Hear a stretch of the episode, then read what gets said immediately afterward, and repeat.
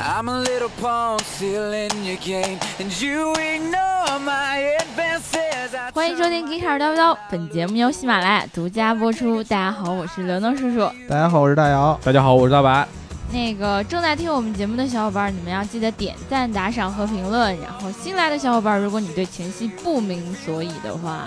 可以把进度条拉到五分钟以后，听我们今天的正式内容。嗯呃，还是来念一下上一期的评论吧。嗯，然后因为上一期我的节目更新的有点早，然后等我第二天早上醒来的时候，就发现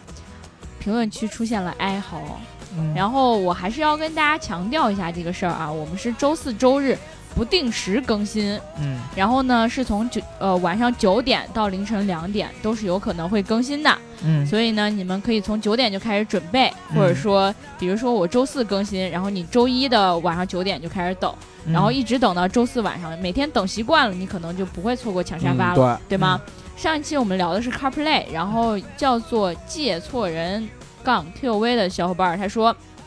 哈哈哈作为专业人士，纠正几个错误。嗯第一个呢，新版的 CarPlay 可以不用数据线来连接；第二个呢，CarPlay 上有一个 APP 的 icon，可以直接回到车机界面。呃，对，第一个确实是我们之前说说的是有疏漏的，这个嗯新版的其实 CarPlay 我们聊之前是准备了这个内容，对吧，？但是没提。 后来忘了，我都问到那儿了，主要是我们着急下班。对 对对对，这个对新版的 CarPlay 是可以支持这个 WiFi 连接，对，对吧？啊，是可以不但用需要线对车的硬件有要求。呃，不是所有车都可以。对对对，就是你车本身要有这个这个这块模块能够跟手机进行那个连接。然后它的蓝牙是不可以的，嗯好，好像蓝牙是不可以的。蓝牙是不可以的对。然后你至于说你第二个那个 APP 的返回界面的话，你确定是所有车都有吗？你所以你你们这意思就是不是所有车都有这个，所以我们上一期就没有提。我刚上一期提了，了，提了就是对啊不是所有车都有。对我上跟他说过那上个期的是有荣，啊上期那个就有一个荣威的那个。上汽有一个那个荣威的一个 icon 是可以退回退对啊出的，但是其实那个通用就没有这个 icon。啊，好。嗯然后那个小伙伴们，如果你们听到我们这一期节目的话，记得我们上一期有的地方没有强调的，然后这一期重新跟大家说一遍。嗯 Other things，他说，我觉得能叔、大姚、大白都很有才，这个组合很稳定，嗯， 为啥不出视频节目呢？嗯，相信如果有的话，人气会更高，因为你们氛围太好，讲的内容也很专。我当时看李老鼠的知乎视频，印象就特别深。你们嗯快来台前吧，嗯期待。他是不是李老鼠请来的水军？呃，有可能。对他知道我们火，然后就让他帮李老鼠打广 告。哎，肯定真是啊的是，那我不应刚该才倒过来吗我？应该让 我我不管哔哔。我不管，对，其实我就是我们仨吧，就是聊天儿还可以，但是一让我们到镜头面前，可能就瘪了。对对吧？平时都不可能就是我们仨合照的这种人，你想想，如果再真的拍视录视频的话，拍视频就算了，录视频节目的话，就可能发挥的没有这样自 主如。要对吧主要就一个原因就是缺 钱，不是主要是因为长得 丑，不就是缺钱，哦缺钱跟长得丑其实是有关系的。你对有钱之后可以对整对。对，就对缺钱，对就只要是咱们这个粉丝群里边有人有什么投资机构乱七八糟的，只要有钱来了啊，你们想看多少视频给多少视频，你想对，你看什么什么视频都能给，视频对想看什么视频都什么能尺看度 都有，放心，对，你想让刘能只长要成钱什到么样位都真可的以啊只要钱到位。 对，好吧我们就可以找各种各样的人，假扮成刘能来拍视频都可以的。嗯哎是吧，对是哦，吧对啊对，我只对用后期录音就可以了嘛。对啊，对对啊，对啊，都是可以的。然后你想让刘能，就算是真实刘能，想让刘能变成什么样子都可以，对吧？我不是。要蛇精脸，你们不要要求这个啊。啊对，蛇精脸是不可他以怕扎破自己的假胸，肯定是。怎么回事儿啊？ 然后还有一个叫李萌八五的小伙伴，他说谁能解释一下“小叮当”是什么意思？小叮当好像是一个，我记得是呃首都机场那边一个酒店的名字。真的嗯啊、啊你看他，他想到的就是首都机场那边的酒店，对，大家都知道他是什么人了吧？呃对，啊大白老师，你来解释一下“小叮当”是什就么意是思？我理解的小叮当是日本的一个动画别别别，片你，上上一期就这么聊了，你这一期要说出它就是真正的“污”的意思。就你就这么想，你把叮当成一个动词，当当成一个名词，小叮当，那对小那小呢？你就把小放到 中间。丁小当。对。 啊，我没没没懂，呃那还个，还还我们我们还是是还还是去酒 店吧。 还是去理解成我的酒店比较好，吧？对对对对对，我们还是今天来聊我们正 式的内容。嗯然后我们今天要聊一个关于行车安全应该也有嗯关系，对吧？有关系，对，行车安全有关系，然后跟一些什么智能驾驶也有关系，嗯，嗯，然后跟我们之前聊过的一个话题也有关系。对，呃，首先呢，说这个话题要感谢我们群里边的奢华同学有皇帝，黄帝，皇帝对，就是就经常提供发就不健康东西的那个人小视啊，频的那个，对，点名了，哦，是是那个黄，是吧对对对，呃，他给我们提供的一个素材，呃，之前他给我们发了一个东西是，呃，奔驰的一个智能大灯，智能大灯的一对个对啊技对术，对，呃，叫 Multi Beam LED。这个智能大灯的这个这个技术，嗯当时是给我发了一篇这个科普的文章，嗯然后我看了一看，发现哎，确实挺有意思，因为我们对对之前对聊过一期那个灯的一些呃噔话题。噔噔噔噔，对，当时我们主要聊的是灯的几种呃材就是质什么，E 卤素啊 LED、卤素什么 LED，对光大激光灯，呃激光就这些对但啊手电筒，嗯对，我们当时还聊到了这个手电筒，但是呢，这个灯怎么智能起来，我们好像没有聊。对对对对，然后呢，最近呢，这个智能大灯又是呃一几个特别火的一个话题，比如说。最近有好多灯，呃，车的这个灯，由于是被人称为这个汽车的眼睛啊，对所以说好多厂商，尤其他在这个强调这个车的颜值的时候，都会在车灯上做文章。有好多对对对弄这个鹰眼式的灯，就这个灯你在那个外边看，感觉这里边就像那变形金刚那个眼睛一样， 嗯，中间有一个圆圆的那个呃眼球状的那么一个对对对对灯泡，可以还来回变方向做这的样，越来越真了，吓死人，对，越来越好看，越来越有神了这么一一个方式。然后呢，有人就好多就说这个智能大灯是不是就只是为了颜值的一个体现？然后我们当时其实我以前也是这么想的，这个玩意儿这除了好看还有什么别的用处呢？但是装你逼就想想，啊如果它只是为了颜值的话，它凭什么叫智能大灯呢？啊，对啊，从哪儿智能呢？对啊最最多叫个好看的大灯，就好看大灯，对全系标配对对对好看大灯，对对对，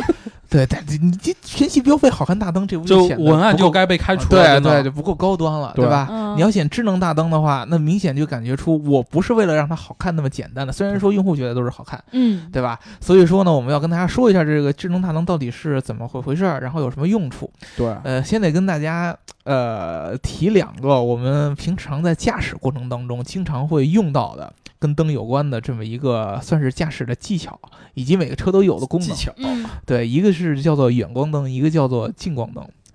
哦啊、对吧？还有一个日间行车灯啊，对，还有一个叫日间行车灯，但是这个破灯各对种日灯，日间行车灯这些东西，可能相对来说是近几年才刚流刚行起出来的一些对概对念，对，普及的，对对我对就但是是我怎么一直对它没什么概念呢？呃，一般就是那个车，你看那个大灯的最下边，就保险杠那块儿会出两个小就灯，或者是在那个它那个大灯的外呃沿那嗯哎，个，对对对对对，哦就是呃那就一个像灯带一样，其实不是很亮的那个，对，最早应该是兴起于美国吧，还是欧洲，我也记不清了，反也正不知道就为为是。什么啊，他们那个希望在你平常呃在白天开车的时候，嗯你也有这么一个简单的一个照明的一个措施，所以说多了一个叫日间行车灯的东西。呃，但是呢，其实，在咱们国内，呃，最主要用的两种灯的方式就是近光灯和远光灯。呃，其实这个近光灯和远光灯对于行车安全，我们之前刘叔提了是非常非常重要的。对，嗯非常非常重要。要了。但是我们最近几年，由于这个考驾照的人这么这么多，我们之前不知道更新多少回了，所以现在这个考驾照太容易，很多的这个驾校，包括甚至于这个我们考驾照的这个考试的环节，对于这个近光灯、远光灯的使用方法，没有一个很严格的考核，对对对，导致。就一像我这样的人，像我们仨这样的好吧，对，拿到驾照以后，其实可能你开车什么换挡啊，然后对加挂速、啊、挂档让它啊，开摸起腿啊来，没有问题。啊，对，什么倒库啊，这个还还还可以，还说得过去，对吧？但是当你这个问你这个呃近光灯、远光灯的一些使用原则，什么时候应该用近光灯，什么时候应该用远光从灯？我考完试的那一刻起，我就全部忘了。对，可能你考完试也就一个礼拜，你就再也记不得了，就因为那个好像只是我印象中只是考前的一天，嗯，驾校有那么一个集训，嗯，然后在那个集训的过程中，我在车上那个我在我旁边那个教官跟我提了两句，就是如果说你第二天抽到了夜考，嗯，然后呢，你需要在这个夜考开始之前有一个近光灯和远光灯的这嗯么一个、呃大概的一个操作的一个考试，对对对啊，而且是非常简单的，只只要你开这么三十秒，然后你把它关上就可以了。嗯然后我当时说啊，好好好，他就说你就记住了啊啊，但是你抽到夜考的可能性 很低。对我我们教官是说，放心，你不会抽到夜考的。嗯但是我们那个还当时还挺严格的，嗯我们当时是。呃，其实，在考科三的时候，就是就是在学的时候，教练就一直跟我们讲这个。他平嗯时把我们拉出去练的时候，也会放那个是一个类似于磁带一样的那种东西。嗯，然后他就有，比如说你现在遇到了什么情形，然后你就要做出相应的反馈。嗯，然后到了考试的时候，也是我们还没有就是考录的时候，嗯他也是教呃，就是那个考官坐在你旁边的时候，嗯它是会有一个频道，然后再播放，比如说你现在遇到了呃会会车呀，嗯，或者说到了十字路口，嗯它都会播放出这种情况来，你必须要跟着他所说的那个去做指呃相应的反应，嗯，然后驾呃那个考官就会根据你的动作来给你打分。是这样子的 哦，你们这个考试方式我从来没听说过。我我也是，我们陕西盐好不好啊，你陕们西宇盐宙中心确实，你们都是考对，要怎么考开的宇直宙接飞开船飞船的可能对难一点。对，确实不一样啊。嗯我们这个相对来说比较呃稀稀稀松一些，松垮对一些。确实，我觉得这个灯光这方面啊，我反正我在北京学本的时候，从来没有遇到过那种特别严格的刘能叔刚才说的考灯光使用的这嗯个、对一个一个方法。我只记得我在一个。呃，练了一个上午，什么各种呃柔裤啊、移裤啊嗯的这个，我说实在这个挺热了，当时大夏天的，然后教练说那行行，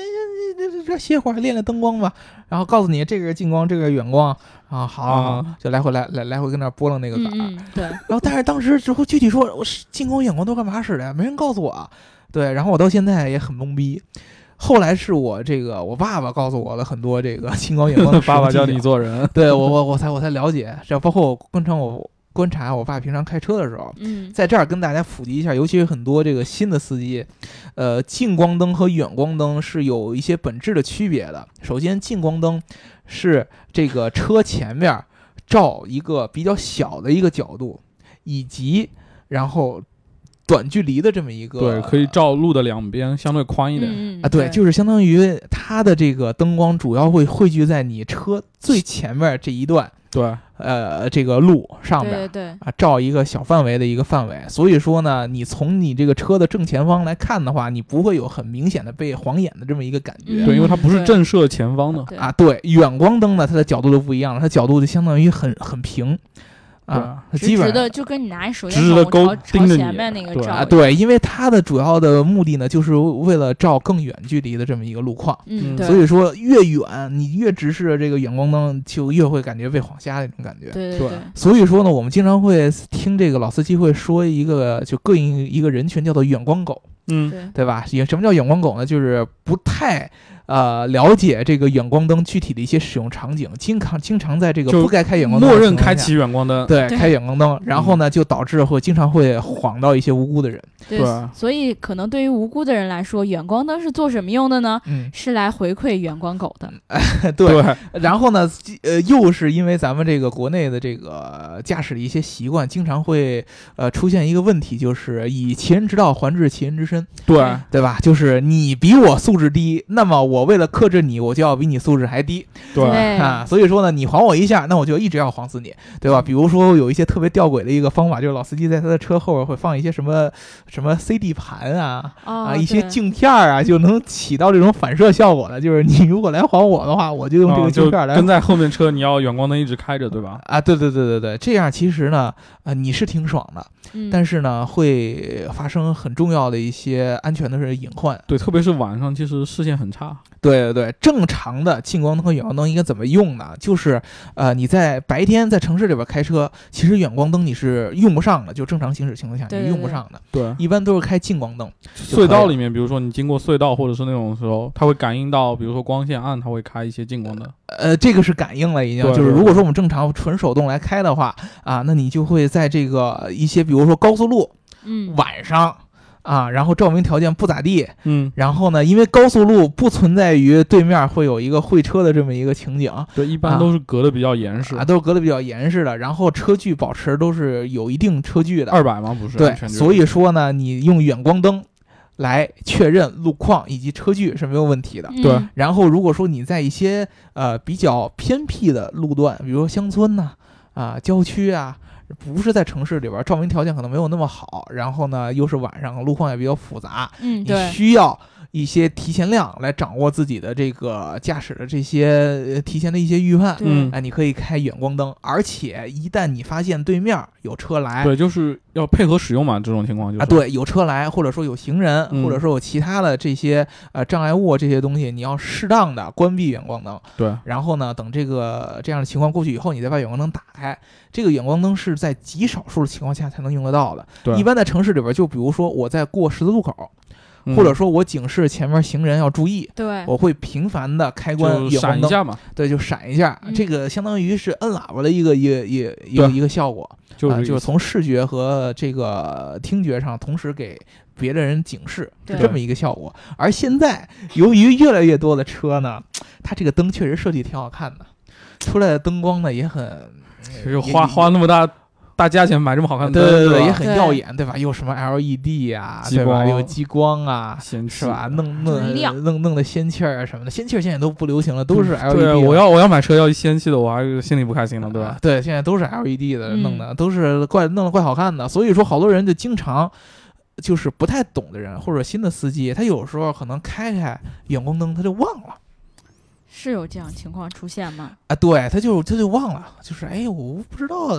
怎么怎么开开远光灯以后，然后就就就就没意识到对，就其实上车就一般默认就是上车，然后您打火走。啊，对，对啊现在没有没有然后。 嗯对，甚至于好多人可这关了呃熄火以后，那车灯都一直开着，对，对也对我对遇见过好多回啊。对对，经常这样，就是让人觉得哎呀，确实挺挺挺尴尬的，嗯，呃，所以说我们刚为什么要说这个智能大灯的时候，要说到这这个问题，就是其实智能大灯最早的时候，它出现的非常非常早。这个技术在二零零六年的时候，就在日本啊，什么这个嗯嗯呃欧洲啊这些地方就已经有人开始研发。最早的时候嗯就应该在日本，因为日本经常会研究这些很人性化的黑科技嘛。对，呃，他们就觉得，呃，你像咱们好多人都在想，将来自动驾驶以后，那么人的驾驶的行为是不是就可以得到最极致的优化？对，嗯，但是其实你仔细想一想，最最最最最呃需要优化的一些细节，就是往往就是我们这些什么灯光使用啊、转向灯啊、对远近光灯啊这些使用，你不知道，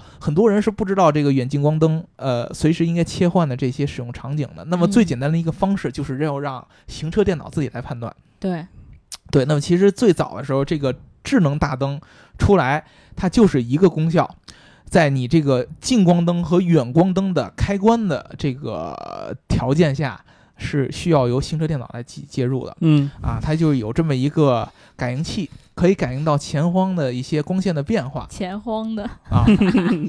前方的光线的变变化，以此啊来决定你是应该开开远光灯呢，还是开开近光灯。这就是白老师之前说了有一个。感应呃就是开到凹凸档嘛。对，它有一个 auto 档，就是一个自动档嗯，啊，它用自动来判断这个呃远光灯还是近光灯。但是这种技术虽然说是呃一定程度上可以解决这些问题，但是有一个最重要的一个原因，嗯，它只能决定你是开远光灯还是关远光灯，就是它要不然就是开，要嗯不然就是关。就是而比较初级，就可能是六岁的智商，对对对，它是一啊个六岁的智哎，商，你说谁呢？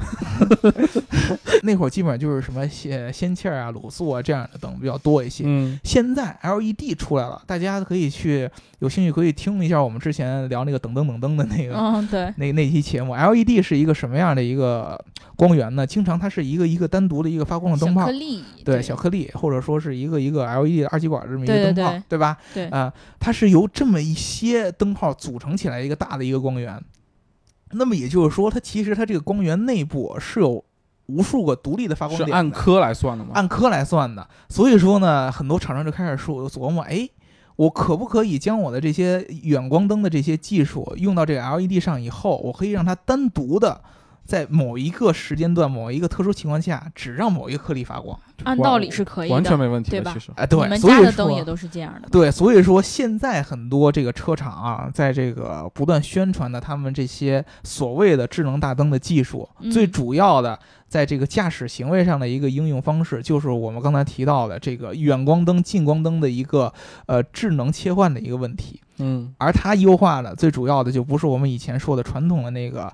智能开关，嗯，而是它会根据不同行车条件、周围环境的情况下，改变你远光灯照明的范围对，哦以及照明的亮度。这个就就很牛逼啊，了这个就很牛逼。哎对比如说之前那个施华给我们推的那个奔驰的那个技术叫 Multi Beam，对吧？嗯啊、里面它一共有八十四个独立的 LED 的发发射光嗯光源，对，就是非常小的这么一个像素点儿。嗯，你就可以相当于 把它想象一个八十四像素的这么一个灯，对一个一个小的一个屏幕，可以这么理解的呀。嗯，它可以根据它在这个车身前面有一个探头，然后呢，探头会感知前面的各种各样的一些呃路况，嗯比，如说，呃，你是在黑夜里边儿，你对开着远光灯，对吧？嗯，然后呢，对面有一个车汇过来了，其实按我们正常以前传统的手动方法的话，你需要把远光灯关掉切。成近光，啊，对切成近光，然后呢，然后你等这个会车完了以后，你再把远光灯重新打开。而有了它这种智能的这个大灯的这个方法了以后，第一，它这个八十四个呃发光点会根据你这个会车过来的这个方位，自动把其中的一部分给灭关掉闭、哦啊，剩下的还是亮着的。呃，有什么效果呢？就是在这个会车的过程当中，对面来的那辆车，它在看你这个角度的时候，它是看不到的。就是你你那这个一角度半儿是刚不刚好亮是的灯关掉的地啊方，对，嗯它视线跟你汇聚的这一个角度正好那个那一片灯是关闭的，嗯，呃，而其他的灯还是亮着的。对，也就不影响你看前面啊，对，这样的话呢，你自己在看前面路况的时候，还是会有很大一部分是照明的。对对对啊、但是呢，你又不会晃到跟你会车的这个驾驶员啊、嗯，这样就很好了，对吧？对，同时还有一些其他特殊路况，比如说下雨，嗯下雨的时候经常会有一个问题，就是你开远光灯会自己晃到自己，因为那个、呃路面有水，对路面有水，然后它会自己形成一个反光的一个对效果。对对，那么它呢也会适当的关闭在下方贴近路面的这一片的灯的这个亮度，它会嗯把它给关关掉哦嗯，啊。其实很多的这个车厂现在都会有这样类似的技术，比如说呃马自达啊， 嗯，它会嗯，你们阿特兹啊，啊，对对对对对，然后呢著名的灯厂奥迪对吧？啊，啊，奥迪是二十五个发光源，然后马自达特别悲催，只有十二个发光源。对，然后你像这些，呃，美系的厂商，什么通用啊，就别克上面也有这个，呃，矩阵式的 LED 这样的一个灯光，嗯，它跟奥迪那个都叫 Matrix，都是比较像的。其实这些各种各样的，比如说大众啊，还有它叫大众叫什么 DLP，然后沃尔沃什么 FAHB，其实呃归根结底，它们的原理都是一样的，对就是根据摄像头了解前方的车况。然后根据这个车况来对这个具体发光的位置做一个嗯调整，这个车况不只是会车的情况下，还可以感应到，比如说你在过弯儿，对对对啊，你知道我们之前说了，它那个眼睛是可以变动角的是度吗对，可以动的，对，那你在过弯的时候，就是最高端的，就像 BBA 的那个德系的那些，就可以跟着，转弯，就叫随车转向嘛，对，就就可以随着车的转向嗯，来照你想要看到的这个路对，况你。嗯就向左转的时候，它那个灯普遍就打的是偏左的那个对，对角度，对，对对，是是这样的。我嗯记得以以好像现在不是已经有一种对灯是那对嗯对样，有做已嗯的经吗有市面上已经有这样的产品，呃，对，其实这样的实现方式从技术角度来说，并不是非常的复杂。它主要的一个结合就是嗯跟行车电脑，就跟那个探头的结合。就传对感对器，对对，那个是最最重要的。这个其实跟我们之前对呃聊到了一些驾驶辅助系统是其同一其个道实理。是原理是一样，就比如说你先探测到你的那个情况，然后反馈到你的那个系统当电脑中，系统会根据内置的算法，然后判断当时情况，然后再去控制每一粒车灯或者怎么去动嘛。嗯，所以说呢，这个智能的这个大灯，对并不是你们想象的只是好看那么简单，它对这个行车安全是有一定的帮助的。对啊那么对至于很多人觉得是不是只有那些高端的车型才有，这并不是这样。其实我们之前说了，马自达这样的品牌都有，对吧？其实是然后开始向下普及了嘛。对，然后别克这样的现在也、嗯也有，对都都有，包括福特呀，然后丰田呀都有，只不过它的效果可能没不一样有吧像 BBA 那么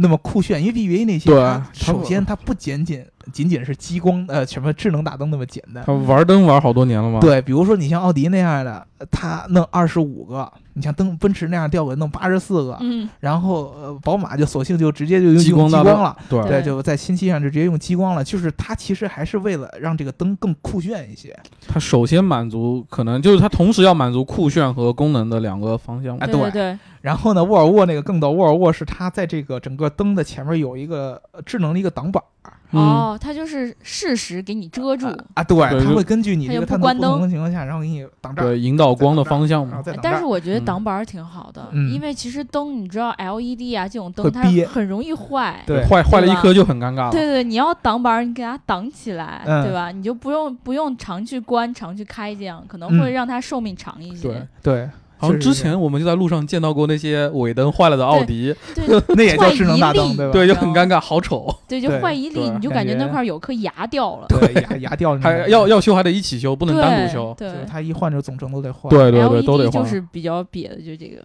对，但是很多人为了这个颜值嘛，确实嗯让它弄得比较好看。你像奥迪那个，他们之前在那个车展的时候特意放了一个这个小黑屋，嗯，然后进去展各种各样的矩阵的大灯哦，啊，这个车型大灯是这个样子，那个车型大灯是那个样子的。啊登场果然不一样。对，而且它都是现在都不是给你弄成那个一块儿一块儿的那个 LED 的样子了，它都是一条一条的。啊，对，对，然后呢，让你感觉哎呀，这个像素真的很高啊，嗯变成里边儿特别具体的 LED 的小点点。嗯那样啊让人感觉像素特别特别的高。呃，但是呢，其实最根本的原理都是一样的，都是像我们刚才说的，由于 LED 是一个无数个单独的光源组成对在一起的，嗯，所以以说呢，它就可以根据这个呃传感器探头的这些具体的这些分析，然后让不同的发光源产生不同的这个照明的一个亮度。啊对对对嗯，从而形成一个所谓的智能大灯的一个效果，嗯这个才是智能大灯真正的原理。而你们看到的各个厂商宣传自己的什么智能大灯这、智能大灯啊，它其实到归根结底还是一个成像方式的不一样，对，或者说是我们刚才说的光源数量的不一样对，啊，有的多，有的少而已。那么它最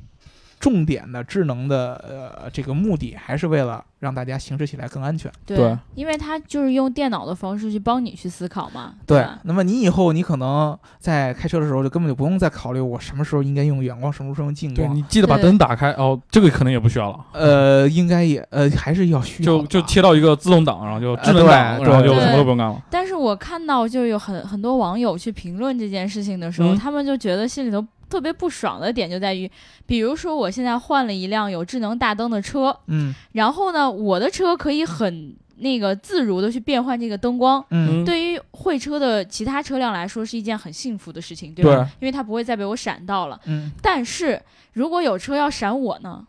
这个就是我们刚才之前就是节目开始后我就膈应过这帮人了。嗯，对，这就是我们呃现在国内这个驾驶行为的一个通病对啊，就是。当发现别人的素质不好的时候，你的解决方法就是比他素质更不好。对对对呃，这个解决方法就是让让我无法理解。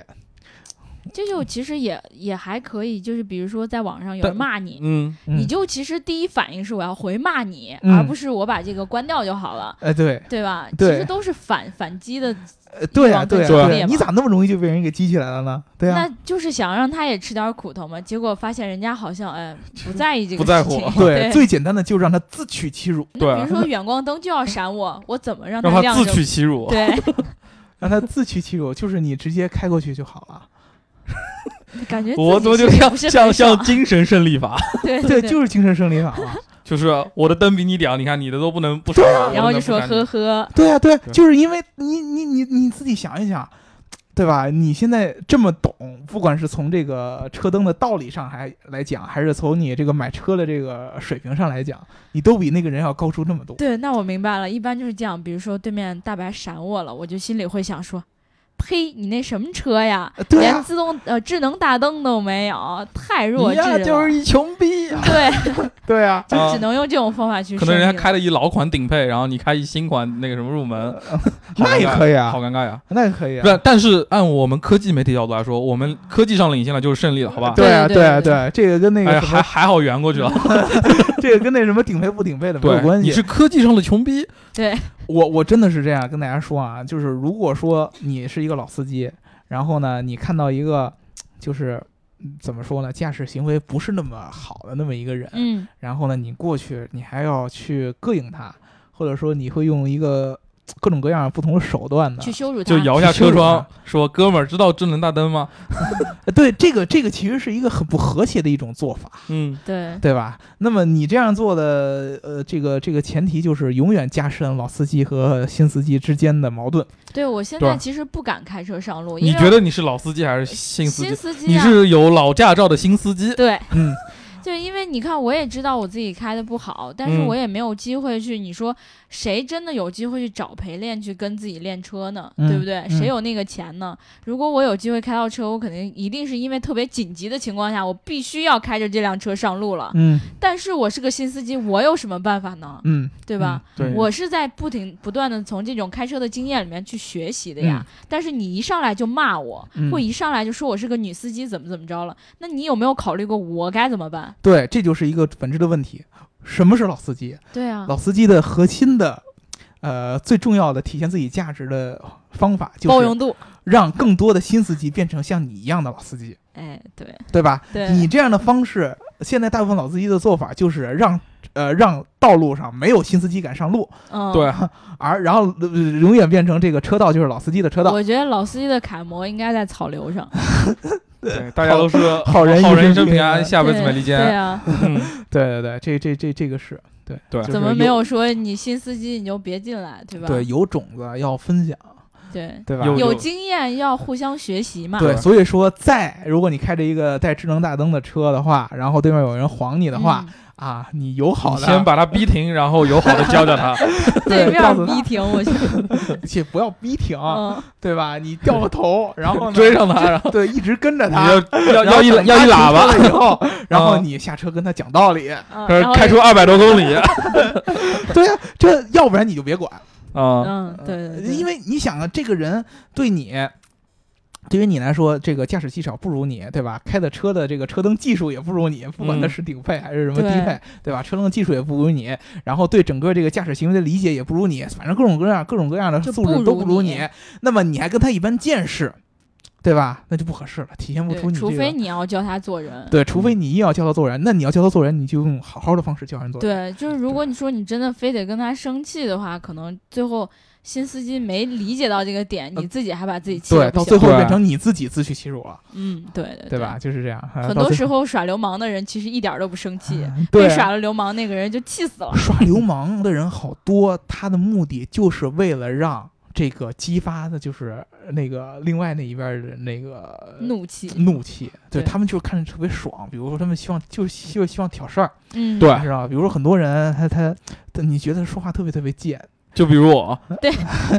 他其实就为了要挑逗你，知道吗？就为了挑哦逗我你。我原来好是这要要样出事这样啊，说他，觉得哎，你看这个人挑逗起来了，他本来文质彬彬的一个人，然后我说两句话，他一下就变成一个这就是我跟大白的日常啊呃，。对，然后他就变成一个混账王八蛋了，你就觉得对心里特别我爽。不是很对吧懂吧？他对他只是很污而已。但是你你你你你又看到哎，这个人太那什么了。哦，所以回到远光灯这件事情上，其实也要这样说。但是你真要是强行的去把你的心态变成人家晃我一定要晃别人的话，嗯，那我只有一个方法了。就是我们之前跟大家推荐过一个特别特别高流明度的一个手电筒，对就安你车 上，对对对对对，这种方法呢，我嗯买就是十个，这个，反正你你们别说是我推荐的，啊对吧？我做一矩 阵，